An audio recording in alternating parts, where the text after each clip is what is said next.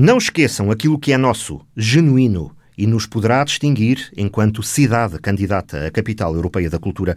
O apelo foi deixado na última Assembleia Municipal por um pioneiro do poder local na Guarda, António Barbosa, que foi presidente da Junta de Massainhas, eleito na década de 70, pediu que se preste atenção à paisagem, ao ambiente e ao mundo rural. O Conselho da Guarda é intrinsecamente um Conselho rural de belas paisagens e de um potencial turístico por excelência.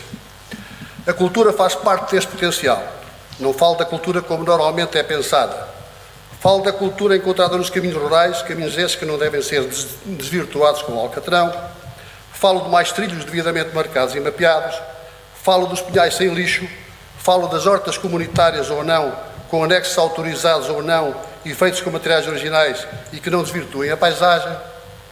Falo dos nossos rios, devidamente limpos e tratados, bem como as suas margens Falo de lugares para estacionamento de bicicletas e estrategicamente colocados na cidade. Falo dos parques desportivos existentes no Conselho. Falo de instalações fabris e não só, abandonadas e vandalizadas, ou autênticos perigos para a saúde pública. Muito mais poderíamos referir no tocante à nossa riqueza cultural, essa sim, a par de outras, genuinamente guardense.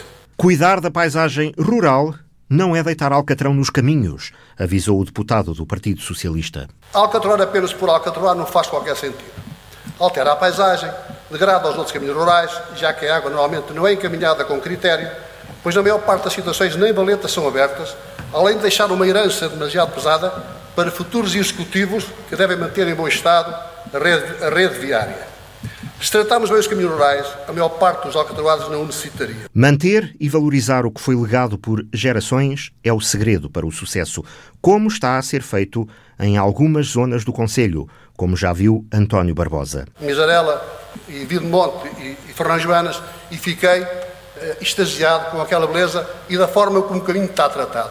Isto é que é tratar devidamente os caminhos rurais e tratar a cultura da Guarda, sendo que as nossas paisagens são riqueza cultural. Este pode ser um argumento a favor de uma cidade que quer ser capital da cultura. Para que possamos contribuir na outra vertente cultural, que normalmente pouco se fala, quando tratamos da capital europeia da cultura.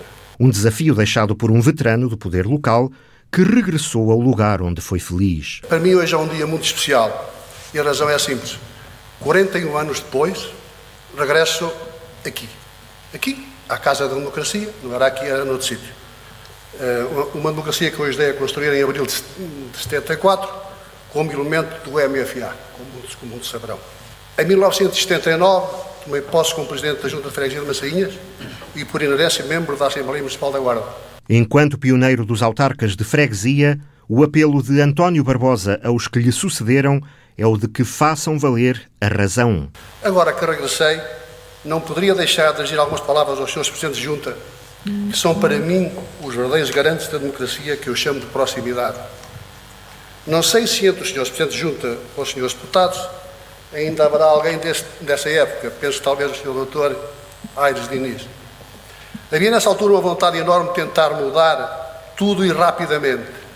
Grandes figuras, não pela sua grande intelectualidade, mas sim pela vontade de servir as populações que representavam, servindo mesmo a expensas próprias, pois as possibilidades financeiras das autarquias eram exíguas, realizaram um trabalho fantástico. Ainda bem que tudo é diferente para melhor e que os senhores continuem a representar o que melhor trouxe o 25 de Abril. Não poderia, por isso, deixar de vos dizer o quanto me honrou ser Presidente de Junta e incentivo-vos a defender os vossos ideais, continuar a serem inconformados, intransigentes e incómodos na defesa do povo que os elegeu. Eles são, afinal, a essência do poder local.